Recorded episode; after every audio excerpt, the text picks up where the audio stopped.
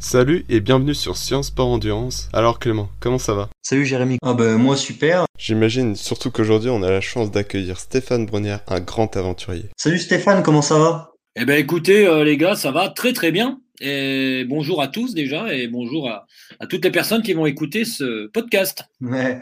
Et euh, donc pour ceux qui qui te connaissent pas, euh, est-ce que tu pourrais un peu nous dire qui tu es? Eh ben écoute, euh, je pense que si vous avez fait appel à moi pour euh, enrichir votre euh, podcast, c'est sûrement que j'ai un lien avec le sport. Et effectivement je j'ai été euh, j'ai fait partie de cette belle époque où euh, on courait encore avec des dossards en ultra trail. Euh, mon premier trail a été en 2003 euh, et je suis rentré dans la porte de l'ultra trail en 2009 pour connaître des, des belles heures euh, avec des belles réussites à partir de 2012 jusqu'à 2016 avec notamment un top 10 à l'UTMB, plusieurs diagonales des fous, 3 à 4 ultra trail par an et puis à partir de 2017, euh, j'ai décidé je pense être- que j'étais aussi arrivé à une certaine zone de confort zone de confort, ça veut dire que c'est pile poil le moment où dans le sport, on n'a plus besoin d'être vraiment dans la recherche et développement pour avoir le sentiment d'être meilleur à la course d'après. Et donc, euh, comme j'avais ce sentiment-là et que ça me déplaisait un peu, j'ai décidé de rentrer dans la dans quelque chose où là, il fallait vraiment euh, se réveiller tous les matins pour euh, mettre en place tout un entraînement pour rentrer dans l'aventure, et notamment avec quelques aventures en ski roue, en kayak, et tout dernièrement, il y a un an tout pile, je traversais l'Atlantique à la rame, et, et voilà, donc ça c'est mon pédigré sportif. Sinon, j'ai 44 ans, je suis, je suis pas de la première génération, mais bon voilà, euh, j'arrive encore à me maintenir avec euh, de nouveaux défis qui vont bientôt arriver euh, au travers de l'Hexagone, malgré les à, à vélo, malgré les conditions. euh. Avant tout, je suis vosgien, euh, plutôt fier de l'être. J'habite dans un tout petit village près du lac de Gérardmer, pour ceux qui connaissent euh, peut-être au travers du triathlon de Gérardmer, qui est une épreuve, voilà, tout près des pistes de ski. J'ai la chance encore euh, d'être en pleine nature, de pas être trop impacté par la Covid et de pouvoir vaquer à mes occupations de sport outdoor. Ce matin, c'était du ski de rando, cet après-midi du vélo et, et c'est du trail et c'est à peu près tous les sports, euh, du parapente et tout ce qu'on veut. J'ai j'ai cette chance d'avoir un terrain de jeu juste euh, magnifique. Ouais, donc c'est vrai que les Vosges, c'est quand même un coin sympa. Du coup, on peut dire que toi, au final, t'as commencé dans le trail au moment où c'était les débuts du trail en France, un peu. Ouais, je peux dire que je je vais pas dire que je suis un dinosaure, mais pas loin parce que en 2003, quand euh, euh, je prends pour la première fois un dossard euh, euh, qui ne s'appelait pas vraiment du trail parce que c'était une vieille course qui faisait 30 km sur les crêtes vosgiennes. D'ailleurs, ça s'appelle les crêtes vosgiennes. Ensuite, je suis allé faire les Templiers, 72 km euh, du côté de Nantes, NANT, hein, près de Millau. L'origine des Templiers, c'était dans un tout petit village là-bas et, et effectivement, euh, on n'appelait pas encore vraiment ça du trail, cas, quand on disait du trail à, son entourage, on n'avait vraiment pas l'impression qu'il savait de quoi on parlait, et on avait même l'impression que c'était presque un sport français, parce qu'il y avait peu d'étrangers qui venaient courir en France ces épreuves, où il y en avait à peine une dizaine dans l'Hexagone, et maintenant il y en a 10 par département et par week-end, j'ai envie de dire, enfin quand on prenait encore des dossards.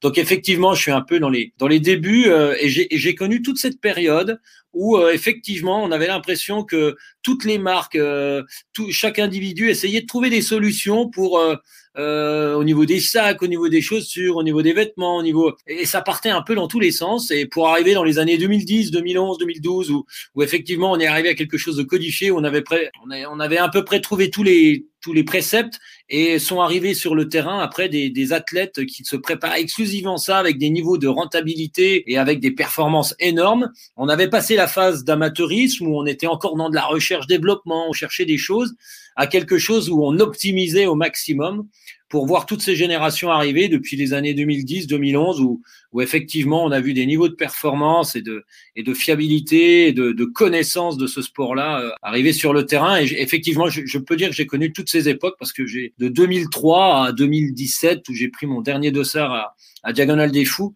Euh, effectivement, c'est toute une génération, toute une époque euh, qui m'a voilà plus de 15 ans euh, dans, dans, dans ce sport-là et c'était chouette. Et, et, et d'ailleurs, pour la petite histoire, euh, quand en 2004-2005, avec des copains du côté de Saint-Dié, on, on voulait se rapprocher d'un club d'athlétisme et que ils nous avaient purement et simplement répondu est-ce que vous voudriez pas voir pour vos activités euh, plutôt que de venir euh, euh, chez nous vous devriez peut-être plutôt aller voir du côté euh, du club vosgien des, des randonneurs quoi voilà voilà comment c'était encore considéré et maintenant je peux te dire que la plupart des clubs de fédération française d'athlétisme sont bien contents d'avoir une section trail c'est ce qui regonfle un peu les rangs quoi Ouais, et puis il y a eu une grosse, fin, ce que ce que tu disais sur les résultats, une grosse professionnalisation du sport. euh, avec bah, un modèle économique qui s'est créé autour de tout ça. Eh, exactement. Alors, le, modèle économique, tu sais, encore à l'heure actuelle, il est surtout pour les marques, parce que pas trop pour les athlètes. Et, et, je peux te dire quand même que effectivement, euh, les athlètes n'en tirent pas non plus euh, euh, à juste titre, je trouve, vu l'engagement personnel qui est demandé. ils pourraient largement avoir une part du gâteau plus importante que celle qu'elle est à l'heure actuelle. C'est certainement un autre débat, mais peut-être que ça viendra. Enfin voilà, il y a eu un coup de frein avec cette histoire, mais sinon effectivement mérite davantage parce que pour avoir euh, connu ça quelques années, euh, le niveau d'investissement personnel pour pouvoir parvenir à faire partie des tout meilleurs euh, en ultra trail, je peux te dire que c'est quand même un gros gros gros boulot. Ouais, et du coup en parlant de d'investissement personnel, ça représentait quoi une préparation pour un ultra trail? On va parler des, plus belles années, celles où on a l'impression que tout va bien. Après, c'est un travail de longue haleine hein, qui a débuté quand même quelques années auparavant, mais on va dire qu'à partir de 2011-2012, euh, sont des périodes d'hiver où je cours très très peu, mais je fais de la préparation physique générale. Euh, je prépare l'ensemble du corps. Euh, c'est un peu, j'ai presque envie de, de, de, de, prendre le modèle du gars qui voudrait faire du rallye automobile et qui voudrait faire le, le championnat du monde des rallyes WRC, et il va passer tout l'hiver à construire sa caisse. À mettre des gros renforts, à faire un châssis en carbone euh, qui, qui va pas casser, qui tient vraiment la route, des bons amortisseurs, enfin vraiment une vraie super caisse. Et partir de fin février, début mars, je commençais tout doucement à mettre un moteur dans cette caisse. Et puis arrivé au mois d'avril, j'attaquais les premières courses. Donc je travaillais 15-20 heures par semaine à faire du ski de fond, du ski de rando, euh, euh, beaucoup de PPG, beaucoup de cordes à sauter, voire de l'escalade ou de la natation, un peu de footing pour garder du pied, mais toujours à, à l'intérieur de ces séances de course à pied, il y avait toujours des exercices de saut, de renforcement, de hors piste, etc. Et puis, euh, arrivé au mois de mars, euh, en même temps que, j'ai presque envie de te dire, la sève remontait dans les arbres, et moment je ressortais parce que le temps était meilleur. Et puis surtout, bah, j'avais, je me suis très peu blessé, du coup, grâce à cette préparation hivernale. J'avais envie de courir parce que j'avais pas beaucoup couru de tout l'hiver, donc euh, j'avais faim. J'avais une véritable grosse envie de courir. Et puis, entre guillemets, ma partition avec deux, trois ultras par an, voire quatre, ça arrivait. Et par contre, là, c'était en pleine saison, c'était entre 20 et 30 heures par semaine. 30 heures par semaine de course à pied? Ouais, course à pied vélo, euh, et, voire même euh, entre 2013 et 2017, euh, j'étais presque arrivé entre 2016 et 2017 à 50% de vélo, 50% de course à pied. Si tu veux, la proportion de vélo d'année en année prenait de plus en plus de place.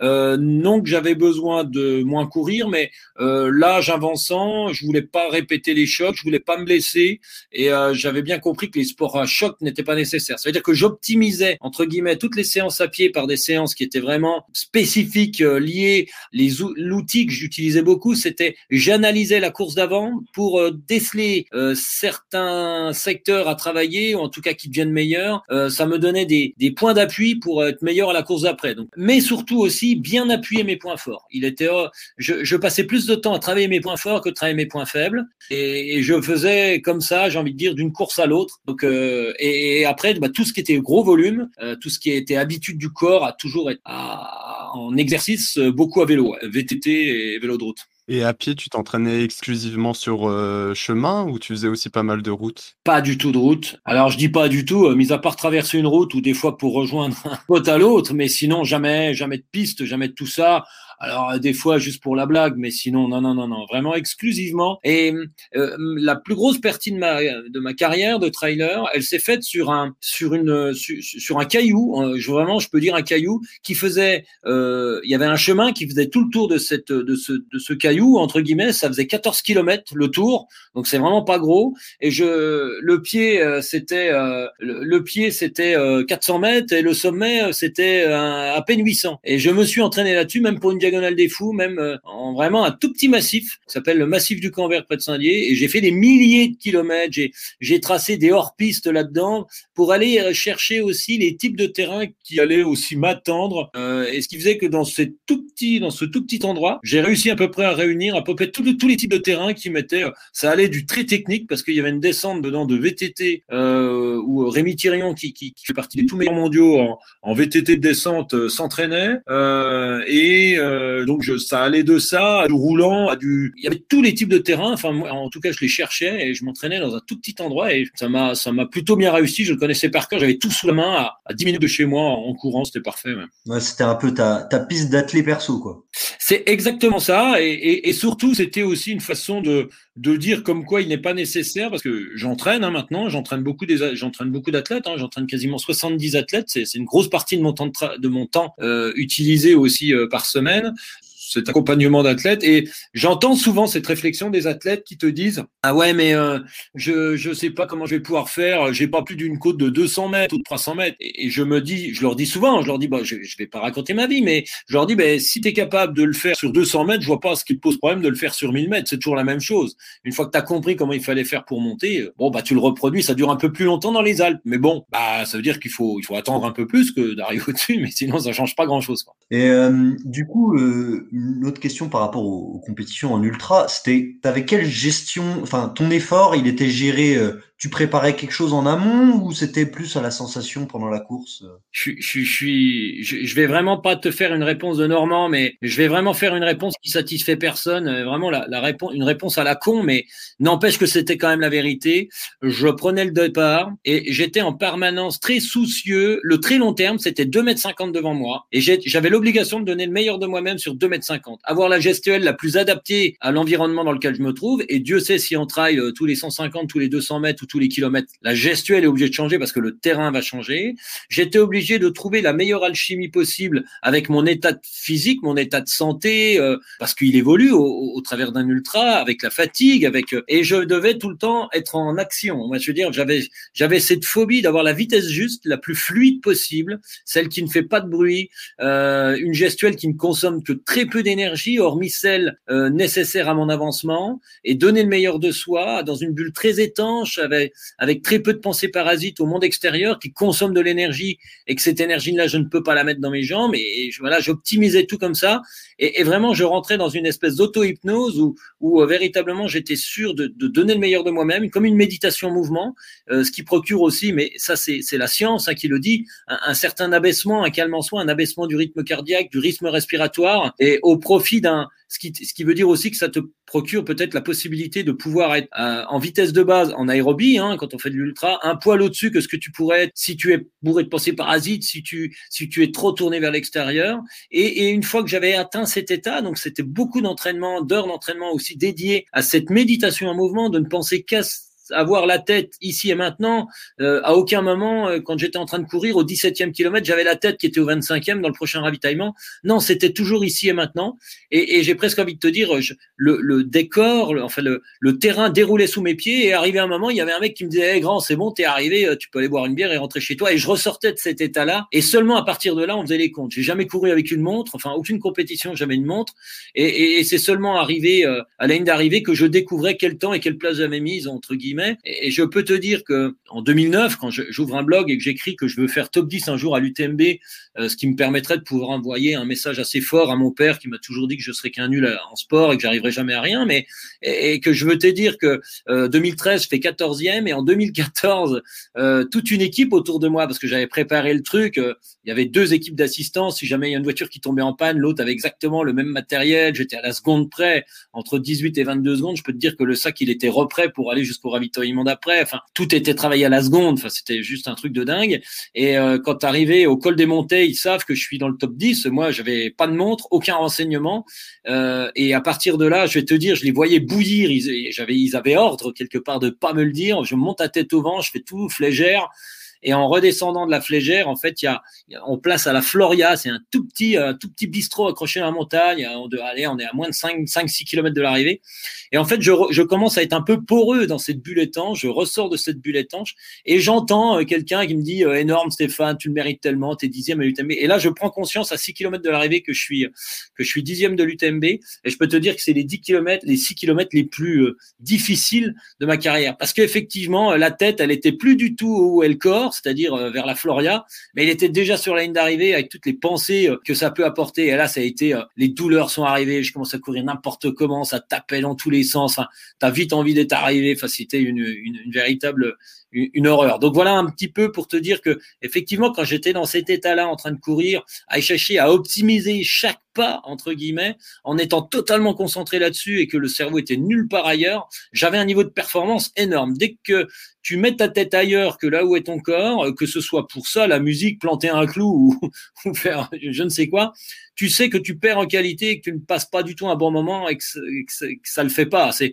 un peu comme l'histoire de la voiture de rallye, toujours pareil mais que le, tu t'oublierais de mettre le pilote à l'intérieur. Il y a quand même, t'as beau avoir la plus belle bagnole, la meilleure bagnole, arriver au premier virage, il y a quand même des grandes chances qu'il termine dans le décor. Voilà comment c'était géré une course. Enfin, voilà comment je gérais un ultra. Ouais, d'accord. Et euh, du coup, pour info, c'est euh, dixième place en 2014 à l'UTMB. Ça fait quel temps? J'avais mis 22 heures, 22 heures, 22 heures, 22 heures 40, un truc du style. Ah ouais. Même euh, par, enfin, on se dit que le, le, niveau a augmenté depuis, mais même par rapport à maintenant, ça, ça reste euh, aux portes du top 10. Euh. Ah, mais le niveau n'a pas vraiment augmenté, il s'est densifié. C'est-à-dire qu'avec un 22h40 euh, en 2010, tu finissais troisième, j'ai envie de te dire, tu vois, et il y avait un écart entre le premier et le deuxième qui était des fois de plus d'une heure. Maintenant, effectivement, en une heure, t'en as passé cinq, quoi, tu vois. Et, exactement comme la diagonale des fous, ma dernière diagonale des fous, je dois faire 10 ou 11e, 11e, je crois, dans les eaux-là, et, et je mets 26 heures et des bananes. En 26 heures et des bananes, je veux dire, depuis quand même un sacré paquet d'années, tu finis dans le top 3. Et là, ben non, ça s'est densifié. Je veux dire, toutes les deux minutes, euh, Ludo collait sur la ligne d'arrivée, il a annoncé un coureur. Les, les, je crois que les 15 premiers, on est arrivé en... je crois qu'en 2-3 heures, on était tous arrivés, quoi. Enfin, les, les 15 premiers. Quoi. Voilà, ça s'est densifié. Euh, mais les niveaux de performance, bon, alors voilà, peut-être qu'un jour tu vas avoir un, un, un, mec sorti du chapeau euh, et qui va te sortir un truc juste dingue. Mais grosso modo, on est toujours dans les mêmes ordres d'idées, toujours dans les mêmes temps. Euh, euh, rien n'a jamais été vraiment réinventé. Alors, euh, faudrait peut-être passer maintenant par la case dopage pour pouvoir gagner un peu de temps, j'ai envie de te dire, mais euh, Dieu sait si euh, voilà, on, ce sport est. J'ose espérer, enfin, j'espère en, tout cas que ce sport est totalement préservé de, de cette saloperie. Mais euh, au-delà de ça, ce que je veux dire, c'est que c'est un sport qui n'a pas non plus une grande technologie qui pourrait faire améliorer les performances. Alors on pourrait toujours imaginer des plaques carbone dans, les baskets, mais en, tout cas, euh, on, est véritablement dans un sport qui n'est pas que physique. Malgré le niveau de préparation, on ne peut pas se, fier qu'à ça. On est obligé forcément d'avoir un, gros penchant pour, euh, pour un, côté psychologique, mental, et surtout un côté gaillard. Il faut être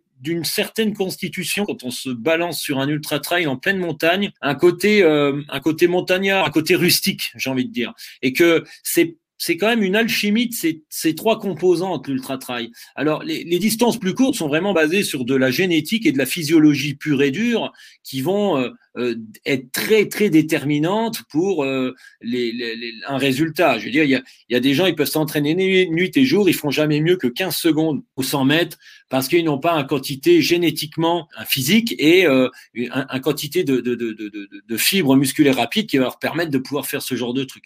Idem pour d'autres sports. Un marathonien, a besoin d'avoir un certain niveau de VO2 max aussi et puis une certaine génétique qui n'est pas que dans le travail et qui va lui permettre. En ultra trail, j'ai envie de te dire que il est quand même assez difficile de tirer un archétype type euh, d'un ultra trailer. D'ailleurs, il suffit simplement de prendre deux extrêmes, un Xavier Thévenard, euh, un Kylian, un François, ou même un Pau ou je sais pas quoi. On va quand même bien se rendre compte que ce sont des gens qui n'ont pas du tout le même type de physique. Ça détermine aussi que c'est d'autres composantes. Effectivement, il y a, y a une composante mentale qui est quand même plutôt importante, mais celle-là, je pense qu'elle est à peu près identique à tous les sports.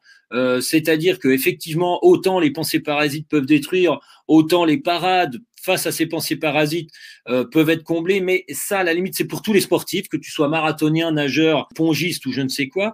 Par contre, le, côté rustique, euh, véritablement euh, joue joue beaucoup. Il y a il y a il y a pas de part, euh, je veux dire au, au chouchoutage. Il n'y a pas de part au, au, ouais il faut être il faut être quand même un peu buffon quoi. Enfin je veux dire il faut c'est pas être bourrin, hein, c'est pas. Faut être guerrier, quoi. Ouais, il faut, faut, faut un gros. Ouais, ouais, il faut, il faut ce montagnard, parce que sinon, euh, finalement, euh, si tu commences à être un peu en coton, un peu triathlète ou un peu coureur sur route, euh, tu, vas vite, euh, tu vas vite en prendre une dans les étiquettes et tu vas passer beaucoup plus de temps à trouver des excuses pour dire que tu n'y arriveras pas. Il y a plus, faut y aller, basta. Ouais, ouais, ouais, faut pas faire semblant dans un ultra, surtout tous ces sorties de nuit et compagnie. ouais, c'est rude. Hein. C'est rude la montagne en courant comme ça pendant 160 bornes. Hein. du coup, petite parenthèse de 30 secondes avant de revenir au mental dans le trail.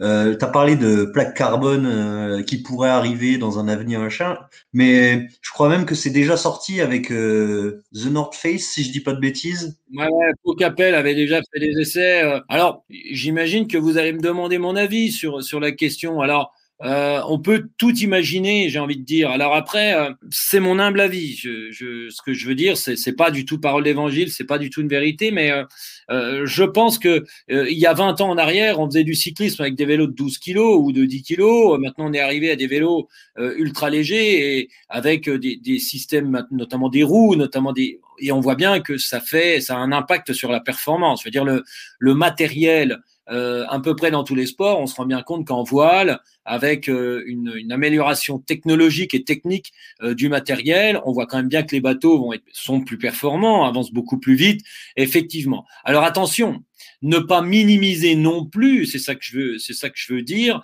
euh, avoir ce pouvoir réducteur de dire ah bah dis donc faire le vent des globes maintenant c'est quand même vachement plus facile que de faire le vent des globes il y a quelques années euh, parce que tu as vu ça, euh, maintenant ils font tout, euh, ça se fait comme ci, comme ça, électronique, machin. Non, j'ai presque envie de te dire, c'est d'autres compétences, c'est presque plus difficile, ou enfin en tout cas, je sais même pas si on peut juger vraiment ce qui était, par exemple, on va, on va prendre la voile, mais ça veut dire que là maintenant il faut un niveau de réactivité qui est, c'est tellement fin, c'est tellement rapide, c'est tellement violent quelque part. Le bateau, t'as pas le droit à l'erreur, hein, parce que ça, ça file. alors c'est un niveau de concentration, un niveau physique qui est peut-être encore plus plus important entre guillemets. Alors, euh, est-ce que finalement, euh, euh, oui, alors on a vu débouler des, des baskets sur route, en, et là d'un seul coup, dans toutes les corridas, alors, euh, tu avais tout le monde, euh, notamment les clés de 12 qui se gargarisaient, à dire j'ai battu mon record. Le mec avait une paire de baskets avec des, avec des carbones. Alors, d'un seul coup, après ça, il attendait que la terre entière lui dise ah, dis donc, c'est merveilleux, t'es un champion.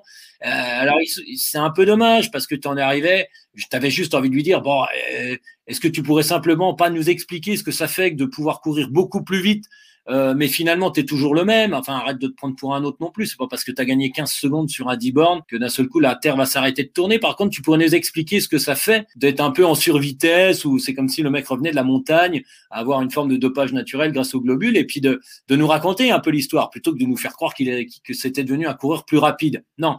Par contre, je pense qu'un champion qui va descendre en dessous des 20 heures à l'Ultra Trail du Mont Blanc parce que, alors, peut-être qu'en milieu, euh, type chemin ou pierre, on peut peut-être avoir un moindre rendu que sur une surface type bitume, hein, qui, qui, nous permet là d'avoir des données très précises. Enfin voilà, c'est plus fiable entre guillemets.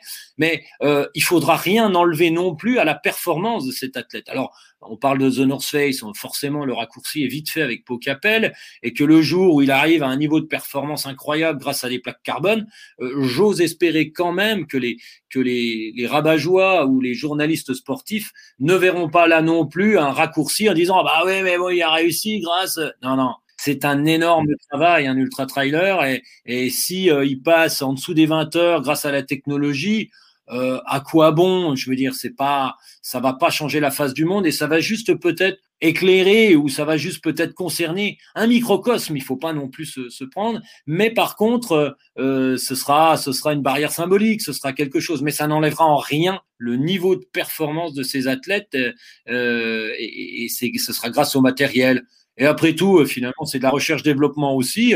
je veux dire, Antoine Guillon a toujours passé son temps à, à découdre et à recoudre ses sacs pour essayer d'en extraire le moindre gramme qui ne serait pas utile. Euh, est-ce que finalement c'est pas la même Est-ce que finalement c'est pas la même chose? Enfin voilà, je veux dire, on va pas.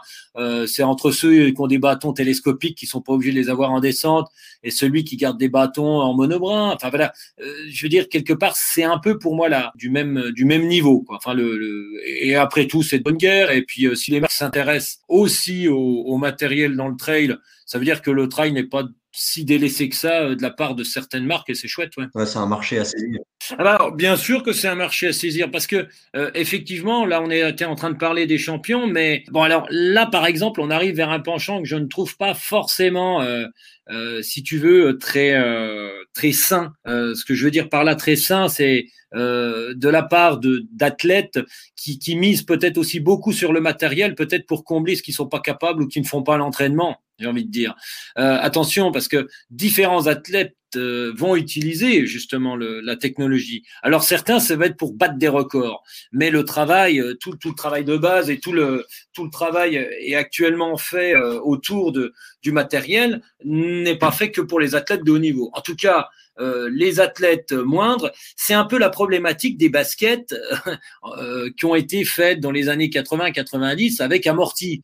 Euh, puis qu'on s'est rendu compte qu'effectivement, on commençait dans le monde médical à développer des pathologies qu'on n'avait jamais encore vues. Bah ouais, un être humain qui va courir en posant son pied en avant de son bassin, talon en premier, c'est sûr que tôt ou tard, ça allait tabasser et que ça allait mal finir. T'as beau mettre de la mousse, de l'air, de l'eau, de ce que tu veux, effectivement, ça finit toujours par se tasser et surtout une belle jambe bien tendue avec le talon en premier, tôt ou tard, euh, vu le bruit que ça fait, c'est comme quand tu casses un carreau, je veux dire, vu le bruit que ça fait, ça finit par casser. Donc effectivement, ça n'a pas vraiment rendu service euh, aux athlètes, notamment le, gros de la troupe, j'ai envie de dire. Et que maintenant, ils en arriveraient presque à revendre des baskets qui sont encore plus chères que ce qui est, c'est un peu comme l'histoire du bio, et que finalement, pour euh, réapprendre aux athlètes, euh, limite à courir pieds nus sur le bitume, et puis tu vas vite voir qu'ils vont arrêter de taper talon en premier. Donc, cette histoire aussi d'avancée technologique, il ne faut pas non plus qu'elle soit supplantée par le véritable travail euh, nécessaire à la réalisation d'un ultra trail, par exemple, et que il faudrait pas non plus imaginer que euh, c'est le matériel qui va, euh, bon bah du coup j'ai pas besoin de beaucoup m'entraîner, le matériel va m'éviter de renforcement musculaire, j'ai pas besoin de beaucoup m'entraîner parce que les baskets vont me faire courir vite. Enfin, non non non, j'ai presque envie de te dire, ça devrait simplement être une récompense après effectivement tout un travail avec euh, le moins possible. Moi, j'ai fait partie des coureurs alors qu'on mettait dans la case minimalisme. Alors, je ne sais pas trop ce que ça veut dire, mais enfin, je, je n'utilisais que ce qui me semblait essentiel. Une paire de baskets, tant qu'elle me protégeait des cailloux au point de pas avoir mal, euh, bah voilà, ça me suffisait amplement. Je bouffais des heures de corde à sauter pour poser le pied comme bon semble, un être humain a été taillé euh, sur mesure pour aller cavaler avec une certaine posture, une efficacité euh, liée aussi à une certaine fainéantise. Tu mets en tension une voûte plantaire, donc avec une pose de pied plutôt vers l'avant, tu mets cette voûte plantaire en tension, tu mets ce mollet en tension, tu mets cette cuisse, euh, tu as un corps au-dessus plutôt en carbone, une énergie est dégagée naturellement toute seule, hein, il n'y a pas besoin d'aller travailler beaucoup.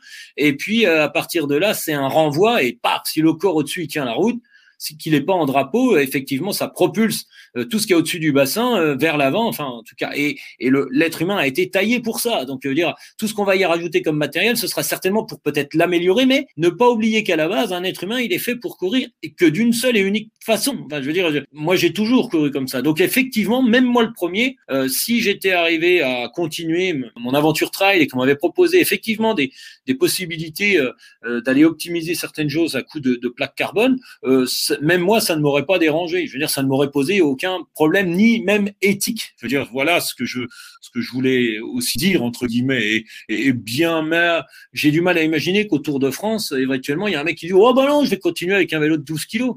Sinon, il y a, enfin, on joue pas dans le même sport, après, j'ai envie de dire. Et, on va même aller plus loin. Presque le problème du dopage dans certains sports, il a été né parce qu'un jour, il y en a un qui s'est dopé.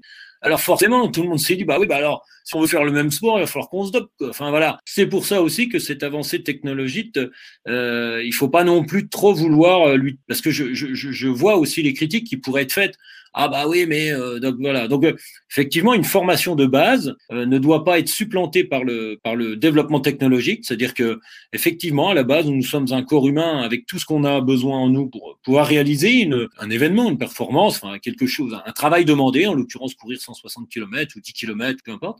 Et effectivement, il peut être après cette formation et cette, enfin, cette formation, c'est chose plutôt naturelle, pouvoir être peaufiné euh, grâce à du, matériel technologique euh, euh, plus développé, ça me semble une très très bonne chose. Donc attention les marques aussi dans la dans la communication ne pas vouloir faire remplacer ce qui doit être fait normalement à l'entraînement avant de pouvoir apporter une touche de peaufinement euh, à la pratique sportive et non comme un remplacement euh, de ce qui n'est pas fait à l'entraînement. D'accord, super intéressant. Surtout, euh, il y a une question aussi d'équité, comme, tu le disais. Et maintenant, on va parler de la traversée du coup de l'Atlantique que tu as fait à la rame. Donc, on aura quelques questions. Comment est né ce projet et comment tu t'es préparé à ce projet? J'imagine que tu as dû faire pas mal d'ergomètres, de rameurs en salle.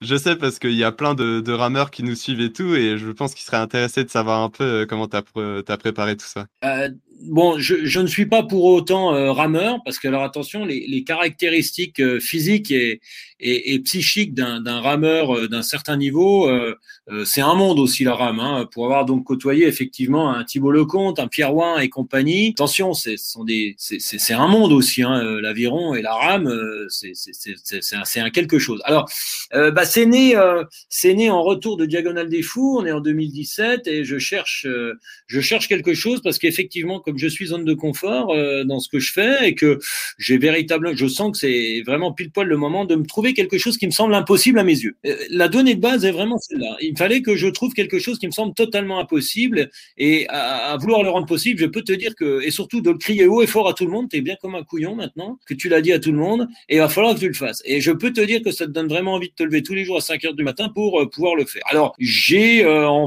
en fouinant dans mon téléphone, je cherchais des trucs, des machins, qu'est-ce que je pourrais me faire qui me semble impossible à mes yeux. Et puis je suis tombé sur effectivement la rame océanique et euh, l'envie de vouloir traverser un océan à la rame. Donc euh, euh, là, c'est plus pareil que d'avoir une petite paire de baskets et d'aller courir dans son petit massif du Canvert là-bas. Hein. Là, c'est c'est véritablement, et eh ouais, et eh ouais, c'est créer une équipe, c'est euh, rapatrier. J'habite dans les Vosges, hein, les gars, faut pas l'oublier quoi. Donc effectivement que pour un Vosgien vouloir aller traverser un océan à la rame, là pour le coup, je m'étais pas raté dans, dans, le truc quoi. Donc ouais, alors ça a été, ça a été délicat. Mais surtout, j'étais rentré dans un univers qui s'appelle l'aventure. Quand tu fais du sport de haut niveau, peu importe le sport, codifié, c'est-à-dire, je sais pas, du volet, du basket, de la danse, de la gymnastique, de ce que tu veux. Le sport de haut niveau est un truc où tu fais un énorme nombre de répétitions le plus incroyable possible pour être capable, le jour de l'événement, de poser quelque chose le plus propre possible. C'est d'ailleurs ce qui en fait la caractéristique du sport de haut niveau.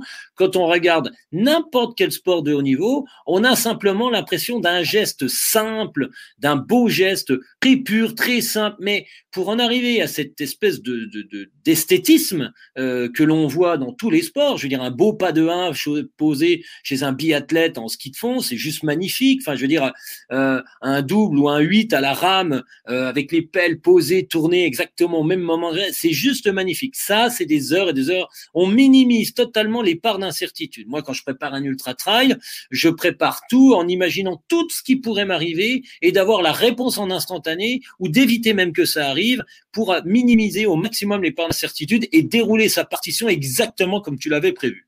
Ça, c'est la définition même du sport de haut niveau, j'ai envie de te dire. Enfin, l'une des facettes du sport de haut niveau.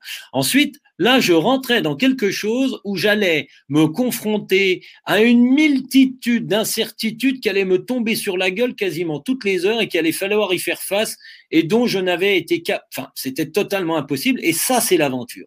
C'est-à-dire, tu décides de partir d'un endroit à un autre endroit, à ski, à vélo, euh, traverser la jungle, euh, tout ce que tu peux imaginer comme aventure, et tu passes ton temps, là par contre, à gérer un grand nombre d'incertitudes totalement impossibles à prévoir. Enfin, tu peux pas prévoir qu'au qu'au 35e jour, effectivement, il y a une vague qui vient de péter la moitié de ta pelle, que tu tombes à l'eau, que tu pas loin de, de, de, de, rater parce que t'es pas attaché, de remonter sur ton bateau. Enfin, tout ça, il faut être prêt à toutes ces éventualités. Donc, euh, ça veut dire que c'est une autre gestion. Ça, et là, on peut dire que maintenant, j'étais rentré dans l'aventure.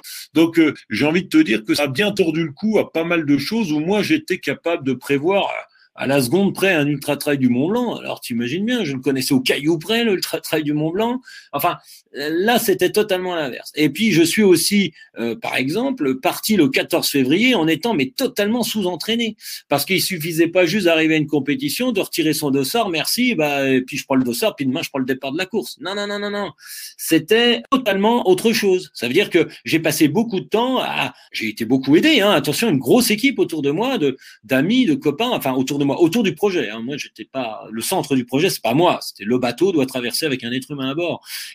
Partir de là, euh, quand on a commencé, j'ai passé beaucoup de temps à mettre tout ça en place, et en parallèle, à commencer à m'entraîner. Donc, pour m'entraîner, bah, il y a un club d'aviron à Gérardmer. D'ailleurs, euh, j'en profite pour faire un, gros clin d'œil au club d'aviron. Euh, le président Arnaud Tixier, Baptiste le l'éducateur, enfin l'entraîneur, plus tout le, le staff et les, et les, les membres du club, ils m'ont donné un coup de main juste énorme pour pouvoir apprendre à faire euh, du skiff et faire euh, une longueur du bassin de Gérardmer en skiff euh, tout droit, je peux te dire que ça m'a pris une paire de mois parce que alors c'est plus instable que ce truc-là, c'est une vraie saloperie hein, ce truc-là. Hein. Je veux dire, tu, tu, tu montes sur un avion, C'est pas évident le skiff. Hein. Et pourtant, j'ai armé, il n'y a, que 1500 mètres. Voilà, on n'est pas loin des, on pas loin des deux bandes, mais je peux te dire que la première fois que j'ai voulu aller à l'autre bout, j'ai dû, faire 4 km 5, quoi, tu vois.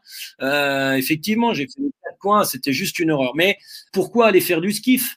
Eh ben, parce que mon bateau, en gros, les, les proportions de mon bateau, c'était 7 mètres 60, 1 mètre 60 de large, euh, avec une énorme capsule arrière, une capsule avant plutôt pour le matériel, la capsule arrière pour pouvoir éventuellement y dormir, euh, communiquer, manger, euh, se reposer, stocker, euh, voilà. Et la partie du milieu, une partie totalement ouverte, ouverte avec effectivement deux pelles, donc des, des rames, et qui permettaient donc de ramer comme sur un aviron, c'est-à-dire en marche arrière. Et pourquoi en marche arrière? Parce que effectivement euh, tout le monde n'a pas la n'a pas ne comprend pas ça forcément parce que c'est un sport avant tout de jambes, c'est-à-dire le geste euh, dont le corps humain a le plus de puissance, c'est effectivement quand on veut défoncer une porte, j'ai envie de dire, on prend son nez, enfin on prend son nez, on arrive et on a cette gestuelle de taper avec le pied plat comme ça contre une porte. Et eh ben c'est exactement la même chose. Vous êtes assis sur un banc à roulette et vous poussez fort avec vos jambes sur une plaque euh, qui est incliné en face de vous. Et puis une fois que vous avez poussé le plus fort possible, avec les bras, euh, le haut du corps, tout est bien gainé, vous terminez par une virgule qui pourrait terminer la gestuelle pour être sûr d'avoir fait parcourir le maximum de distance et d'amplitude à, cette, euh, à cette pelle. Et puis rebelote, donc vous ramenez les bras, vous ramenez les jambes, et une fois que vous avez fait comme ça, vous recommencez. On pousse très fort sur les jambes. Voilà pourquoi aussi on va en marche arrière euh, en aviron. C'est pas juste pour rendre encore plus difficile un truc qui est totalement indigeste. Parce que en plein mois de février, alors qu'il y gèle pas encore sur le lac de Gérardmer, se taper des longueurs, aller-retour comme ça, de en marche arrière avec un ciel gris, euh, c'est plutôt glauque. Euh, sauf quand on commence à comprendre la glisse c'est l'un des rares sports où on a la, chance, quelque part, d'avoir la même sensation que quand vous arrivez au-dessus d'une côte en vélo et que ça commence à basculer vers la descente, mais ça à chaque coup de pelle. C'est-à-dire que vous allez faire, vous allez produire un effort qui va de plus en plus vite jusqu'à arriver à un moment où vous arrivez à un apogée d'une d'une gestuelle quand vous avez ressorti les pelles de l'eau euh, devant et à partir de là c'est très sympa parce que c'est là où le bateau prend une certaine voire c'est là où il va le plus vite alors que vous ne faites plus rien. Et ce moment de glisse, c'est juste un petit moment assez jubilatoire pour les gens qui ont, déjà fait l'aviron. Et je suis assez rapidement tombé amoureux de ce, cet instant et des kilomètres, euh, des kilomètres à, la rame. Alors, pourquoi aller faire du skiff pour préparer euh, dans un énorme barcasse euh, euh, Eh ben parce que effectivement, même au milieu de l'Atlantique, après avoir des heures et des heures de répétition pour essayer d'avoir un geste parfait, alors on n'y arrive jamais en aviron. Il y a des les rameurs, je pense que les rameurs qui sont en train de, enfin qui vont écouter ce podcast, je, seront tout à fait d'accord avec moi. Vous pouvez passer toute une vie à essayer de vous rapprocher du geste parfait parce que pour le coup, c'est un geste biomécanique euh, qui doit être fait. Il y a le geste parfait si vous le faites faire par un robot, c'est-à-dire c'est pas très compliqué. Vous avez une surface plate, vous avez un point fixe avec la dame de nage, vous avez une pelle d'une certaine dimension et vous avez un bras de levier et euh, vous devez aller chercher la masse. Il y a un geste parfait. Sauf que ce geste parfait, il existe, mais il est réalisé par un être humain qui est quand même plus que mal foutu pour pouvoir se permettre euh, d'aller euh, faire euh, ce geste parfait. Alors il passe à peu près toute sa carrière à essayer d'aller rejoindre. Alors il y en a qui ont l'avantage ou, inné ou après beaucoup beaucoup de travail être capable d'être proche de cette gestuelle parfaite. Alors moi, j'ai essayé de m'en approcher, j'en ai été encore bien loin, mais en tout cas, j'ai passé beaucoup d'heures, effectivement, à essayer de me rapprocher de cette gestuelle parfaite, qui est le gage aussi d'avoir une certaine efficacité en dépensant le minimum d'énergie. Ce qui est le même cas, par exemple, pour un nageur. Vous avez un nageur qui va nager en 3 ou 4 minutes le 50 mètres, il va avoir gesticulé, il aura dépensé toute l'énergie du monde, et vous demandez à un nageur professionnel qui a les principes de biomécanique précises, d'aller chercher les masses solides, ainsi de suite, va dépenser assez peu d'énergie et va nager ce 50 mètres en 26 secondes. Donc voilà, c'est pour ça que j'essayais de m'en approcher parce que dans quand je ramais 12 à 13 heures par jour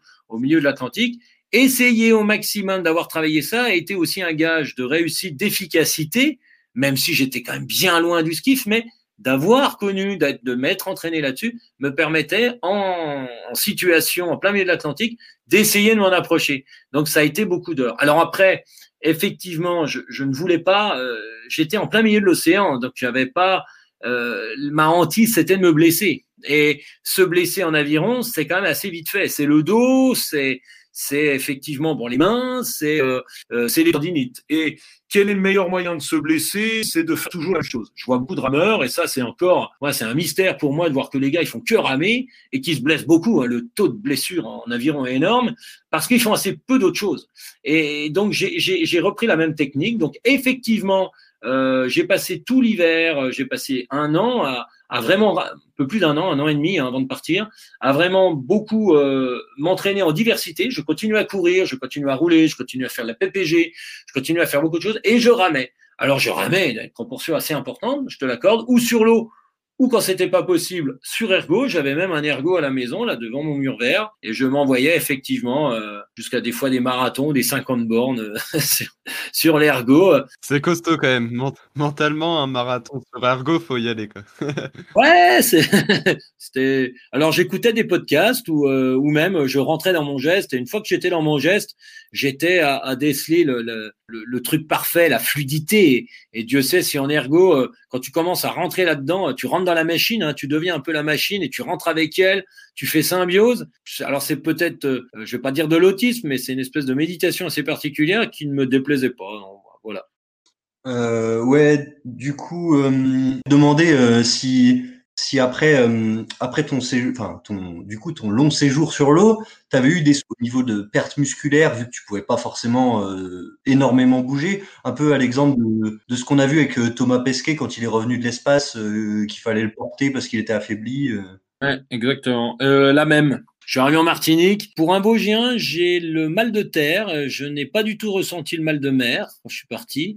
Par contre, le mal de terre, j'ai pris cher avec ça. C'est-à-dire qu'en fait, bah, tu, tu es à terre sur un point fixe et euh, effectivement, c'est compliqué de, c'est compliqué. Euh, tu as l'impression que ça bouge toujours. Donc ça, ça c'est pas évident, mais surtout, euh, ouais, énorme fonte musculaire au niveau des jambes, malgré tout ce que je viens de vous raconter qu'il fallait pousser. il arrive un moment, tu pousses plus non plus dans une certaine forme de violence. T'es pas sur un 2000, hein, là, tu es vraiment dans un accompagnement au quotidien pendant 12 à 13 heures. ouais, ouais, grosse difficulté à marcher. J'étais obligé de me faire un peu soutenir entre guillemets. Et puis j'ai mis j'ai mis deux mois à pouvoir euh, euh recourir. Dix jours après, j'ai, je, je, remarchais, j'ai voulu aller courir euh, cinq bornes le long du tout plat. J'ai fait deux kilomètres en essai, un espèce de, de en espèce de trottinement, j'ai envie de te dire, et je suis revenu à pied. J'ai l'impression que j'étais au bout de ma vie. C'était dix jours après la ligne d'arrivée. Donc voilà, un peu l'état physique dans lequel j'étais. Euh, tu mets aussi une forme de dépression quand tu passes deux mois et demi tout seul en mer. Tu tombes dans un espèce d'abîme à te demander ce que tu fais bien là, si tu es vraiment utile, et ainsi de suite. Euh, plus pas mal d'escars. Alors les, les escars, c'est un pourri je suis littéralement en train de pourrir. Euh, donc ça arrive plutôt chez des personnes âgées qui n'ont pas la, qui n'ont plus la, la, faculté de, de renouveler euh, correctement la circulation sanguine, et ainsi de suite, et qu'il y aurait des zones du corps qui ne sont plus assez innervées, entretenues, hein, parce que sinon tu pourris. Enfin voilà, si t'as pas le sang qui tourne dans tout ça. Effectivement, au niveau des fesses, bas du dos. Euh, j'avais chopé quelques escars, euh, le temps que le corps, et je peux te dire que le corps, c'est c'est un gros boulot pour lui hein, de réparer un peu tout ça. Donc euh, effectivement, je suis, je suis revenu deux mois et demi, c'est long. 72 jours, c'est assez long. Et je suis revenu dans un état physique qui était pas flamme du tout, vraiment. J'ai, je pense que là, j'ai foutu des, je me suis collé quand même une paire de points de vie en moins avec cette histoire, mais bon, voilà, c'est pas grave. Euh, j'ai tellement vécu un moment euh, juste incroyable avec moi-même. Euh, ça a été aussi la construction d'un projet à plusieurs, enfin d'une épopée incroyable. Comme quoi, des fois, juste avec une idée, une étincelle, et en étant, on peut créer toute une histoire avec tout un groupe.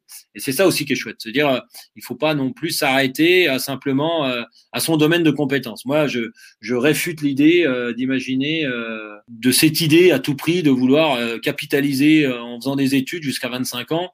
Et puis à partir de là, bah, j'essaierai de, de faire avec ça jusqu'à la fin de ma vie. Non, voilà, j'avais 40 euh, ans et je me suis dit, bah non, euh, tiens, j'aurais pu très bien continuer comme ça dans le travail, machin, bidule. Eh ben non, j'ai besoin d'un impossible et j'espère euh, même jusqu'à la fin de, j'espère que la veille de mourir, j'aurai encore l'idée d'un impossible à rendre possible qui me donne un énorme moteur de vie. Voilà. D'accord. Et du coup, après toutes ces aventures, maintenant, c'est quoi tes prochains objectifs tes prochaines aventures? Est-ce que tu pourrais nous en parler un petit peu? Bien sûr. Euh, j'ai envie de traverser le Pacifique à la rame en équipage, d'aller, euh, de choisir quatre ou cinq îles et d'aller à la rencontre du peuple du Pacifique pour non faire forcément un état des lieux, même si on, même en vous le disant, vous imaginez bien que euh, commencent à avoir les pieds dans l'eau et que ces gens vont bientôt devenir des réfugiés écologiques et que de les voir arriver sur les côtes occidentales en les mettant simple, purement et simplement dans des camps de réfugiés écologiques me, est juste insupportable à mes yeux parce que je, je on est tous des humains et c'est juste insupportable d'entendre ce genre de choses. Bref, c'est comme ça.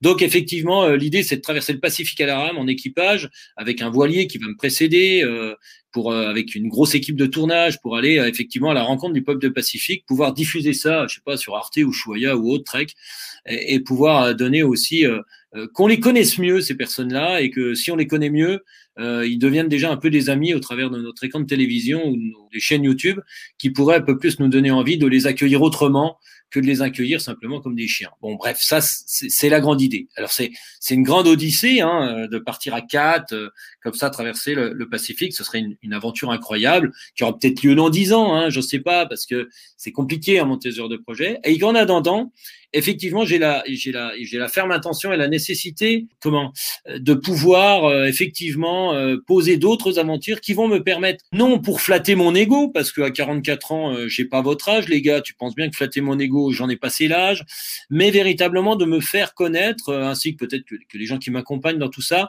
en tant qu'aventurier et qui pourraient donner du crédit à la possibilité que de gros partenaires, parce que c'est inévitable, puissent peut-être m'accompagner pour un projet de grande envergure de traverser du Pacifique. Donc, effectivement, je monte crescendo dans les aventures. Et là, j'étais parti pour vouloir euh, une performance sportive sur un Paris-Dakar à vélo. Et ça ne va pas être possible pour les raisons que l'on connaît tous.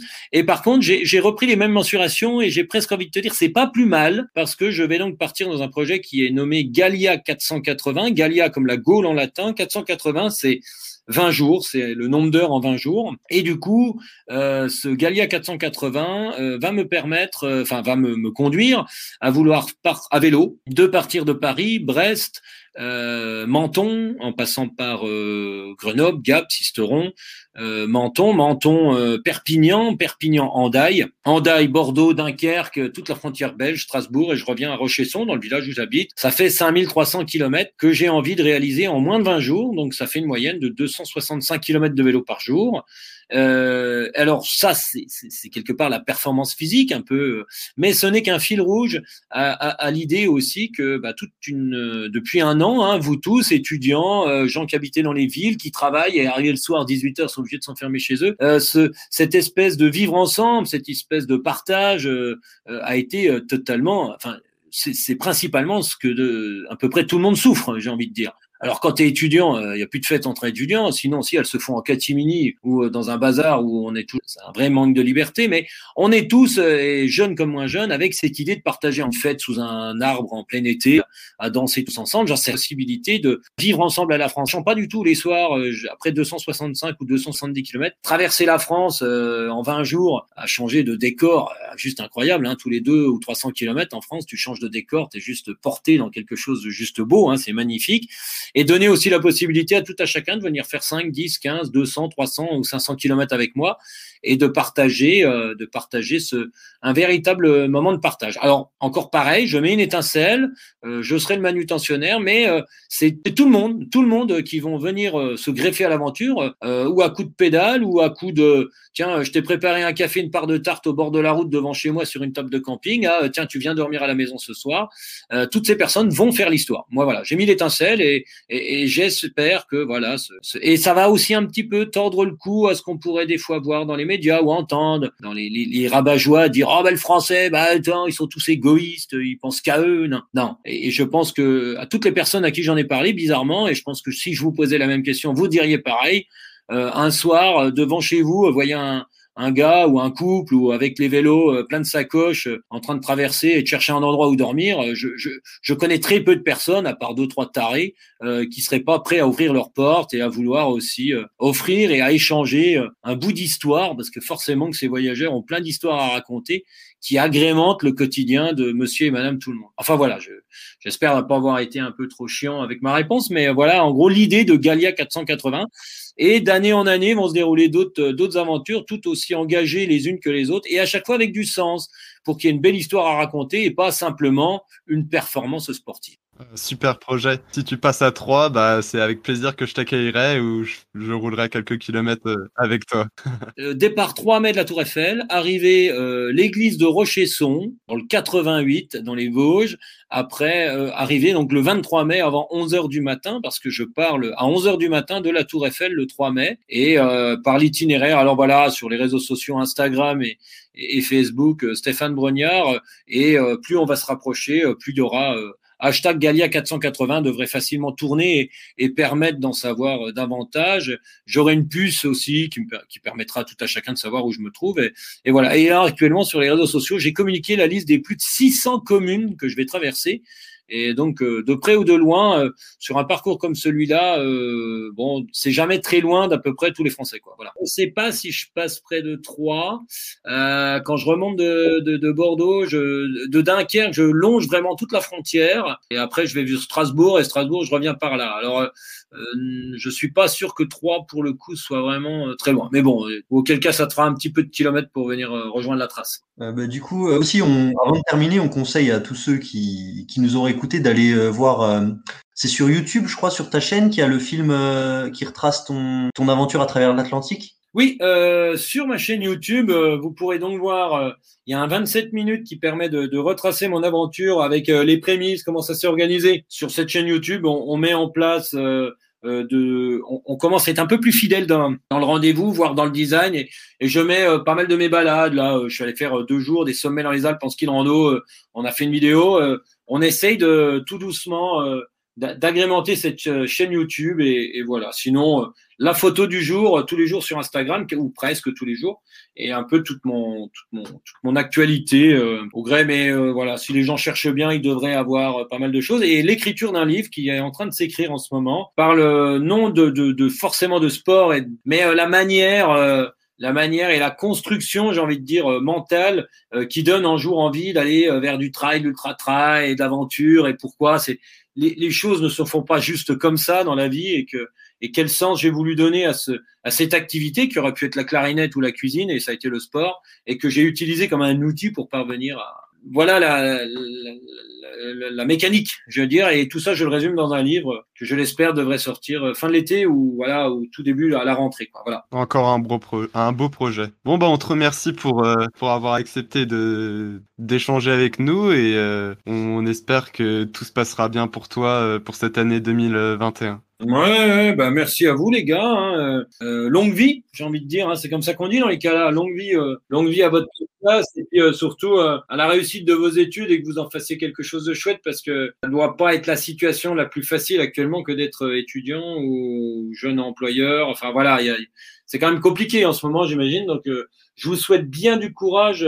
Je, je, préfère avoir été jeune entre guillemets à mon époque qu'à la vôtre, mais en espérant qu'elle s'améliore. Voilà. Merci. Allez, salut. De rien. Salut les gars. Salut. Merci aussi à tous ceux qui nous ont écoutés. Je vous rappelle que vous pouvez retrouver tous nos podcasts sur Apple Podcast et Spotify et en vidéo sur YouTube et Instagram. Et pour les infographies sur les sciences du sport, c'est sur Instagram que ça se passe. Allez, salut et entraînez-vous.